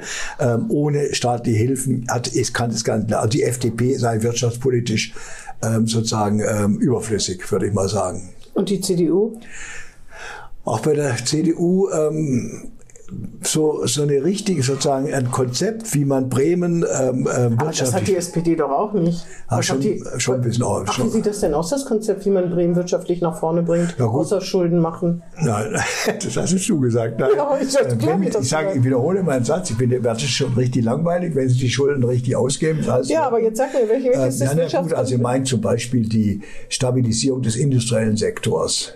Und die Sta- Stabilisierung des industriellen Sektors. Da gehört Stahl dazu, da gehören viele andere, da gehört auch die Das würde jede Partei machen, wenn sie gescheit Aber, die, wäre. aber ja, konzeptionell machen sie. Ja, gut. Ähm, dass man ArcelorMittal natürlich unterstützt in jeder Weise, um sich sozusagen den, den ähm, Wandel zu äh, hinzubekommen, jetzt, ist ja wohl ich klar. meine jetzt auch, Mercedes, ich meine auch, ja, ich meine auch sozusagen die äh, im, im Hightech-Bereich, also im Rüstungs, äh, nicht im Rüstungsbereich, im äh, das Quatsch. wäre das wär in Bremen. Ja, obwohl, ja, gut. Ich meine, Ich weiß. Meine Wesego hat darüber berichtet, dass Rheinmetall eventuell plant, ein Ja. Unternehmen. Finde ich hochgradig spannend. Nein, aber wenn man OHB nimmt, wenn man Airbus und so und die ganzen, den ja, aber ganzen. die, die sind doch, die sind doch erfolgreich ohne, ohne politische, ohne großen politischen. Ah, die müssen aber, aber sie werden im Klima sehr stark gestärkt. Ja, das, ich weiß, dass das eine große Rolle spielt, dass sie sich in Bremen sozusagen ernst genommen fühlen. Das spielt schon eine große Mhm. Aber Rolle. das, ja, aber das, wenn, dann ist das die Regierung, das kann man ja nur keiner Partei zuschreiben. Ne? Ja. In der Großen Koalition haben die sich bestimmt auch gestellt gefühlt, würde ich jetzt mal behaupten. Überhaupt, was hältst, was hältst du davon, wenn wir eine große Koalition beko- bekämen? Na, ich würde eine große Koalition, könnte mit einer großen Koalition sympathisieren, äh, wenn Bobenschulde Präsident wird. Und das ist, dann könnte ich da. Als mit der CDU als Juniorpartner. Mit der CDU ja, die als Wahrscheinlichkeit, dass es andersrum ist, ist ja nicht so groß. Doch, Ne? für alle für groß. Ja? Doch. Dass es andersrum kommt, dass die CDU wieder die stärkste Kraft wird. Naja, spielen wir es mal durch. Ja, dann, dann, kommt ja, dann kommt ja keine große Koalition zustande. Die SPD wird doch niemals der Juniorpartner in einer großen Koalition das sein. weiß ich nicht. Weiß man nicht so genau. Da würdest du Aber- denen dazu raten? Nein, würde ich Boah, nicht dann müssten sie aber wirklich sehr, Nein, würde ich, da, würde ich auch nicht dazu raten. Aber man kann sich doch Konstellation vorstellen, also mit, wenn die, äh, wenn die ähm, CDU stärkste Partei wird, das, das traust du ihnen zu. traue ich dem zurzeit zu. Mhm. Ja. Deshalb ist der Wahlkampf jetzt auch so unglaublich wichtig, nochmal, das nochmal zu klären, was es bedeutet. Aber wenn die, die wenn die ähm, die stärkste Partei werden, wird es nicht mehr laufen wie mit Meyer-Heder, ganz sicher nicht. Mhm. Nee, das stimmt. Dann ist die Frage, die CDU, das weiß ich aus internen Diskussionen, haben vor nichts mehr Angst, als zu koalieren mit den Grünen. Das ist Nee, die Grünen werden das ja nicht machen. Ne? Auf da bin ich mir auch nicht so sicher. Auf da bin ich mir nicht Die so Mitglieder, die Basis, Naja, also, ähm, Also die Funktionäre, glaube ich, die würden das versuchen. Funktionäre? Weil die, weil die, also die Grünen haben ja sowieso die beste Position, weil alle sie umgarnen werden, wenn es drauf ankommt. Ja. Also die sagen dann, die fragen nach der Morgengabe und je größer die Kröten sind, die die anderen schlucken, desto eher können sie ja sagen. Ne? Aber bei der grünen Basis ist ja die Frage, ob die das mittragen. Ja, gut, aber- Obwohl andererseits kann man äh, Koalitionen ja auch wieder aufkündigen und dann. ja, ja. Also ich glaube, da, ich hab, ähm, ich sag mal, ich, die Intention, wenn so eine Konstellation ist, dass die Grünen dann eventuell mit der CDU mitmachen würde, halte ich nicht für ausgeschlossen. Äh, ich glaube eher, dass die Ängste bei der CDU liegen, weil die wissen, die sehen ja jetzt auch, ähm, dass es sehr schwer, die Regierung sehr schwer ist, dass es immer wieder Absolut. auch immer wieder, immer wieder Konflikte gibt. Und naja, und die andere Konstellation wäre, wenn die SPD stärkste Partei wird. Das ist noch nicht entschieden. Das ist wirklich noch nicht entschieden, weil ich sage ja immer noch mal, der auch Berlin wirkt ja jetzt eher Auf negativ. Ach so, und die SPD hat keine Lust mehr auf die Grünen, hört man ja immer wieder. Ja, ne? das ist entscheidend. Genau darum geht es. Ich- Deshalb, deshalb komme ich ja so ein bisschen, dass ich nicht für, ob das jetzt mein Wunsch ist, eine ganz andere Ich Frage. glaube ja, das ist gut. Also ich will, ich, das hat nichts mit der CDU zu tun. Ich glaube, dass man den Bürgern in Bremen ein Angebot macht, es nochmal anders zu machen. Das war ja auch zwölf Jahre große Koalition. Da war ja, das große Koalition hatte sich einfach verbraucht. Da musste es was anderes sein. Dass die SPD immer beteiligt ist, das scheint das Schicksal Bremens zu sein. Aber trotzdem, ich glaube, dass es wirklich so ist. Und es gibt ja Wahlforscher, die sagen, wenn ich immer, wenn ich eher dem konservativeren oder bürgerlich konservativ bin und niemals meine Stimme sich verwirklicht, auch in Politik, dann, ähm, dann fangen die Leute an, sich noch mehr abzuwenden. Also doof wäre es nicht. Und gerade jetzt ist die Wirtschaft ist auch wichtig, die einzubeziehen. Na gut, jetzt macht die SPD mit dem Ausbildungsfonds genau das Gegenteil, verprellt sie. Das heißt ja Aber auf der anderen Seite, ich meine, ich finde die Wirtschaft auch teilweise unverschämt in Bremen. Also ich muss sagen, ich verstehe den Ausbildungsfonds aber trotzdem nicht. ja, aber die, Also die, ja, die weil- Zeit äh, kommt auch zu einer Unzeit, muss man ehrlicherweise sagen. Da würde ich, da Aber- würde ich ja nicht widersprechen. Es kommt zu einer Unzeit, aber, aber die Wirtschaft, die sozusagen, wenn ich jetzt diese ähm, Äußerung höre, auch vom, auch von dem Präses, ähm, äh, sozusagen, sind ja teilweise hasserfüllte Kampagnen äh, gegen die Politik, also gegen das Ja, Rathaus. erfüllt kann man nicht sagen. Ah, doch, zum Teil auch. Nein, Aber wenn finde, man überlegt, auf der anderen Seite, wie alle, das, das bedauere ich sehr. Wir hatten jetzt eine Phase gehabt, gerade in Corona, wo sie alle eigentlich gut kooperiert ja, haben. das stimmt. Da haben wir eine neue, völlig neue, da habe ich ein bisschen vielleicht, vielleicht zu viel Kraft, eine neue Konstellation. Die Wirtschaft war, wusste, sie muss irgendwie, kommt nur weiter, wenn der Staat hilft, also der Staat, wenn das Rathaus hilft. Ähm, und, und das hat auch stattgefunden. Dann war das Verhältnis zwischen Gewerkschaften war extrem gut. Wenn ich überlege, was die IG Metall die ich kenne, zum Teil die Akteure, die ich auch sehr schätze, wie die sozusagen auf, ähm, wie unser Lieblingswort, pragmatisch versucht haben, Konflikte zu lösen. Und es wird jetzt alles mit so einer Kampagne zerdeppert. Nein, das wird, nein, du sagst mit der Kampagne, ich sag mit dem Ausbildungsfonds, der zur Unzeit kommt. Die Betriebe haben noch genug Probleme. Wieso jetzt die quälen? Ich sage jetzt mal quälen, also quälen im Sinne von von ihnen was abverlangen, weil die noch unter Corona zu, zu leiden haben. Genauso wie du sagst, die Bäckerei rei- leidet unter Energiekosten. Weiß nicht. Wieso gerade jetzt? Wieso denn nicht nach der Wahl? Das verstehe ich einfach nicht. Ich weiß natürlich, weil ich bin ja nicht doof, klar. dass man damit Wählerstimmen äh, auf sich vereint. Aber das, glaube ich, da ist halt die Frage, ob die Wirtschaft mit ihrer äh, Kampagne sozusagen äh, die, oder ob nicht die Politik mit ihrem, wir müssen es vor der Wahl noch durchpeitschen, peitschen. Ich meine, da sieht man auch, wenn es handwerkliche Defizite offensichtlich gibt, Das ist doch. Aber ich will mal so sagen, ähm, Dass die Wirtschaft äh, mehr, dass man alles tun müsste, um jeden Jugendlichen, egal wie verkorkst er meinetwegen, also wie, wie, große, wie große Schwierigkeiten er mit der deutschen Sprache hat, einen Ausbildungsplatz anbieten muss, vom Hintergrund des Fachkräftemangels und dass man natürlich auch keine Working Poor mehr haben, also Menschen, die zu wenig, äh, die arbeiten, aber zu wenig verdienen, um über die Rund zu kommen. Darüber brauchen wir nicht reden, aber über die Wege kann man kann- ja wohl reden. Aber es kann, wir müssen zwei Dinge auseinanderhalten. Und ein Punkt sind wir klar- absolut einer Meinung.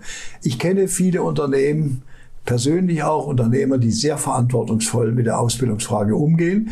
Und die, wenn sie bei der Ausbildung scheitern, ist es nicht ihr Problem, sondern es sind die Rahmenbedingungen. Das kenne ich sehr viele. Und viele wollen und Ich kenne aber auf der anderen Seite auch richtige Abstauber, die im Grunde genommen sagen, das soll dem egal, wer das macht. Wir, Das gibt es unter wer- Wirtschaftswissenschaftlern und Journalisten auch. ja, aber wenn es die große, also ich würde mal sagen, es ist eine relevante Mehrheit. Und dass man das dann ist, mit der das Aus ist aber eine böse Schätzung. das, ja, aber das mit der Ausbildungsplatzabgabe, man, es ist ja ein Anreiz. Das Anreiz. Übrigens haben wir das ja im Bau, in der Bauwirtschaft haben wir ja so ein System, das ist ja äh, organisiert, Aber- habe ich gerade noch mal mit denen Aber geredet. Rudolf, wenn man doch niemanden findet, weil, und das ist doch richtig, weil, die, weil, die, äh, weil junge Menschen nicht unbedingt ausbildungsfähig die Schule verlassen. Und weil die Schule, da, weil der Staat dafür sorgen muss, dass junge Menschen lebenstüchtig und Aber- ausbildungsfähig die Schule Ja, verlassen, das ist aber dann bei- wäre das doch gar kein Problem. Die, die Unternehmen selber müssen doch Interesse daran haben, selbst auszubilden. Ja, aber das haben sie nicht. Das ist Doch, das Problem. Du bist so rationaler als mancher. Viele. Ich will jetzt wirklich nicht Stab brechen. Ich kenne Aber ganz das mit viele. der Mehrheit, das, das ist eine Und grobe äh, Schätzung. äh, entscheidend ist doch, entscheidend ist doch auch, dass in dem Fonds selber, wer ist denn da? Herr Richter ist da, der Chef. Moin, hallo. Hi. Äh, Entscheidend ist, dass in der entscheidend ist, ähm, was du sagst aus, aus dem Fonds. Das wird übrigens nicht kommuniziert. Aus dem Fonds werden auch Mittel genommen, um, um im Grunde genommen die Rahmenbedingungen zu verbessern. Das ist nicht kommuniziert, es wird alles kommuniziert. Äh, Jedes Argument ist von jedem schon 20 Mal gesagt. okay, Deswegen dann nehme ich, jetzt gar das, nehme ich das zurück. Jetzt will ich jetzt gar nicht das, weiter drüber Jetzt geht es um deine meine- Berufsehre. Das nehme ich zurück. Nein, nein, aber wirklich, die Diskussion ist, äh, es gibt ja jetzt jeden Tag einen Proze Protest. Ähm, jetzt, äh, heute wird's ja, äh, heute wir, ähm, soll ja die zweite Lesung sein, da wird's beschlossen, da wird geklagt, das wird uns ja noch eine Weile beschäftigen. Ich meine nur, die Argumente sind nun wirklich hinreichend von beiden Seiten ausgebreitet. Ich wollte nur sagen, selbst wenn die Idee stimmt, der Zeitpunkt ist schwierig. Würde ich sagen, Zeitpunkt ist schwierig, ja, aber die, die Idee im Prinzip kann Und man die Frage ist, was ist wichtiger, ein, eine Zusammenarbeit mit der Wirtschaft oder sie gegen sich aufbringen, gerade jetzt, ne, wo es, da, das muss man zumindest auch bedenken. Und das finde Ja, ich zumindest- finde aber, dass die Wirtschaft in ihrer Kritik überzieht. das kann ja sein. Sie überzieht, aber sie hat, ähm, ich habe das ja auch mit, mit ein Athleten gesprochen. Ich sage immer, Leute, ich, ich anerkenne, wenn jemand glaubt, er könnte das Ausbildungsproblem dadurch lösen, dass er euch, dass er euch unterstellt, ihr tätet alle nichts, nichts, das ist falsch. Sondern es gibt viele, ähm, die da sehr engagiert sind und, aber es geht darum, die Trittbrettfahrer, und die sind eine hohe Relevanz. Die sagen, das wird schon irgendjemand anderes machen. Sagen übrigens, Es geht darum, dass Unternehmer sagen mir, das, werden. ja, auch, das ist vielleicht sogar ganz entscheidend. Aber mir sagen Unternehmer, ja, wir sind es auch leid, wir übernehmen ständig und mein Nachbarbetrieb macht gar nichts. Dass man da sozusagen eine bestimmte Ordnung reinbringt, ist, Ich weiß ja nicht, welche Betriebe du kennst. Aber ist ja auch ich egal. habe das Papier ja, ich, die, ich bin auch äh, be- befangen, weil zwei meiner Freunde in der Kommission waren. Ach so. Danach, ja, was heißt auch so, also mit den Arbeiten. Aber du hast nicht daran mitgeschrieben, an, nein, nein, ich habe da gar nicht dran an, dem, an dem handwerklich nein. womöglich Aber ich hätte, so ich, hätte, ich hätte vielleicht Hättest mitgeschrieben. Ja, wenn mich jemand gefragt hätte, hätte ich viel mitgeschrieben. Vielleicht sähe es ein bisschen anders aus, aber ich hätte mitgeschrieben. Ja, gut, dann haben wir das auch abgehakt. Wir hatten ja angefangen, wir hatten ja angefangen bei dem Thema, welche Partei Wirtschaftskompetenz hat. Warst du denn beratend tätig fürs Rathaus in äh, irgendwelchen bei, bei den Wahlprogrammen oder so? Nein, direkt, in direkter Form nicht. Indirekt? Ich, indirekt, aber ich zum Beispiel habe sehr viel diskutiert. Eine, eine Geschichte, mit der ich sehr eng zusammengearbeitet habe und auch, äh, war äh, mit, mit Andreas Bovenschuld in der Frage der Übergewinnbesteuerung.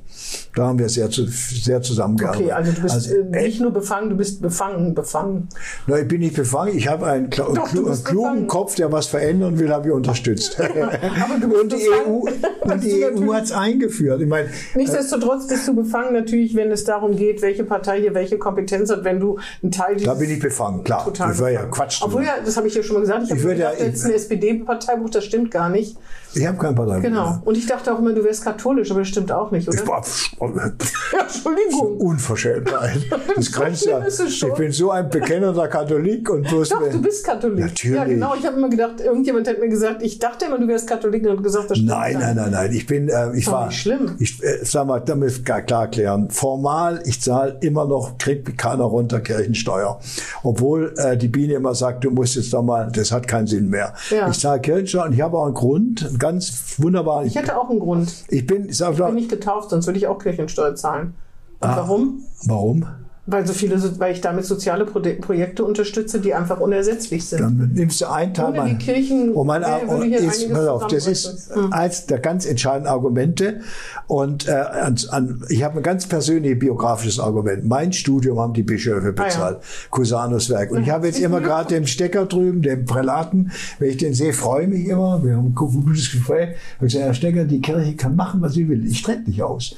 Wer, ich habe die, ich habe Obwohl man der katholischen Kirche viele Vorwürfe machen muss, ne? Missbrauchsskandale und so weiter. Das tue ich auch. Nein, ich wollte es nur mal erwähnen, nicht, dass die Leute denken, wir würden das nicht Ja, wissen, vor allem, was da alles für ein Unfug vor allem, vor allem ich, die Debatte ist natürlich ganz wichtig. Die Debatte über Homosexualität ist ein Problem. Und der und die, ähm, ich kenne die Kirche intern, ich habe kenne viele Priester, ganz, ganz viele, und ich muss sagen, das ist ein System. Zölibat ist ein das ist ein. System. Das Zölibat ist die entscheidende Basis dieser sexuellen Perversion. Ja. Fels, finde ich felsenfest überzeugt. Kann man das, ich glaube, man kann, wenn man nicht getauft ist und nicht in der Kirche ist, kann man keine Kirchensteuer zahlen. Ne? Nee. Das zum Beispiel wäre ja mal eine Ach, das ist eine interessante Überlegung, ja. Du kannst aber spenden. Kannst du darüber nicht mal einen Aufsatz schreiben? Ja, ja, Problem. Schreib lieber über Finanzmarktkrise, aber interessanter, aber interessanter Aspekt. Nein, ich habe. War wie so eine Art Soli, dass man sagt, ich zahle Kirchensteuer auch ohne in der Kirche zu sein. Ich bin zum Beispiel in einem, in einem sehr marianischen, ich weiß nicht, ob man das die Leute einschätzen, Marianisch? marianisch konservativ, das sind die ganz eng, engstirnigen Katholiken. Ah, Unbefleckte Empfängnis, kein Mensch versteht das. Marianisch von Maria. von Maria, ja, das ist marianische, das ist so, ein, so, ein, so eine Richtung, die sehr konservativ ist. Da, äh, also ich meine, wer, wenn, er- wer an die unbefleckte Empfängnis glaubt, der hat, ähm, der. Aber du kommst ja auch aus Baden-Württemberg, ne? Ja, ich da, komm- da ist natürlich auch, sind Nee, aus meiner, nee, nee, ich komme aus der Diaspora. In meiner Ecke Aha, waren sie ah. alle evangelisch. Das hat Verstehe. immer mit Davids Kämpfen gelernt. Der Das Pfarrer, Kämpfen? der Pfarrer hat immer gesagt, wir sind auch, wir, der Schwäbisch hieß wir sind auch ever. Wir sind haben auch? ever. Wir sind auch jemand. Ach so, verstehe. Wir haben, wir haben damals in, äh, in Wildbad waren äh, 25 Prozent Katholiken. Und ich meine Schicksalsfrage, meine Glaubensfrage, meine Schicksalsfrage. Wir hatten in der Schule eine, eine, eine, eine Schülerin, eine, eine Freundin, also die mit mir zusammen war, und die war so furchtbar doof. Da bin ich zum Pfarrer und habe den gefragt, sag mal, wie kann das sein? Wir haben doch den Heiligen Geist. Wie kann das sein, dass eine Katholikin so doof ist?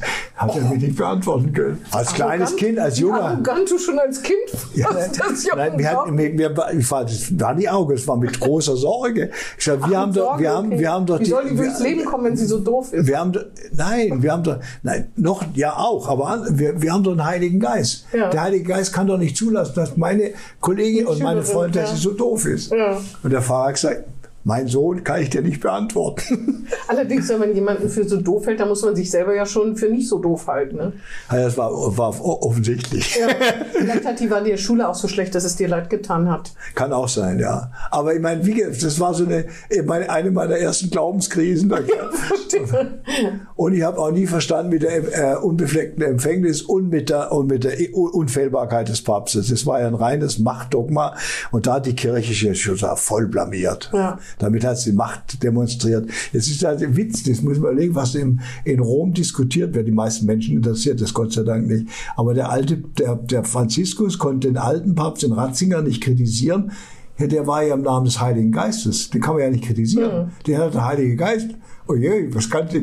Und da siehst du mal, was es für Widersprüchlichkeiten Ja. Aber es änd- ändert nichts. Die Kirche hat in, auch in ihrer Geschichte hat sie unglaublich Tolles geleistet. Nicht Umso, Tolles, umso, umso mehr muss man das kritisieren, was an Schweinereien gelaufen Ja, das ist. stimmt. Und der Wölki muss weg. Muss man klar zuformulieren. der Wölki muss weg. Das ist eine Katastrophe. Das ist ein gutes Schlusswort, nicht für die katholische Kirche, aber für unser Gespräch. Rudolf, ich danke dir. Äh, Ich danke den Zuhörern fürs Zuhören und äh, bis zum nächsten Mal. Schönen Dank. Das war Hinten links im Kaiser Friedrich. Ein Weserkurier-Podcast.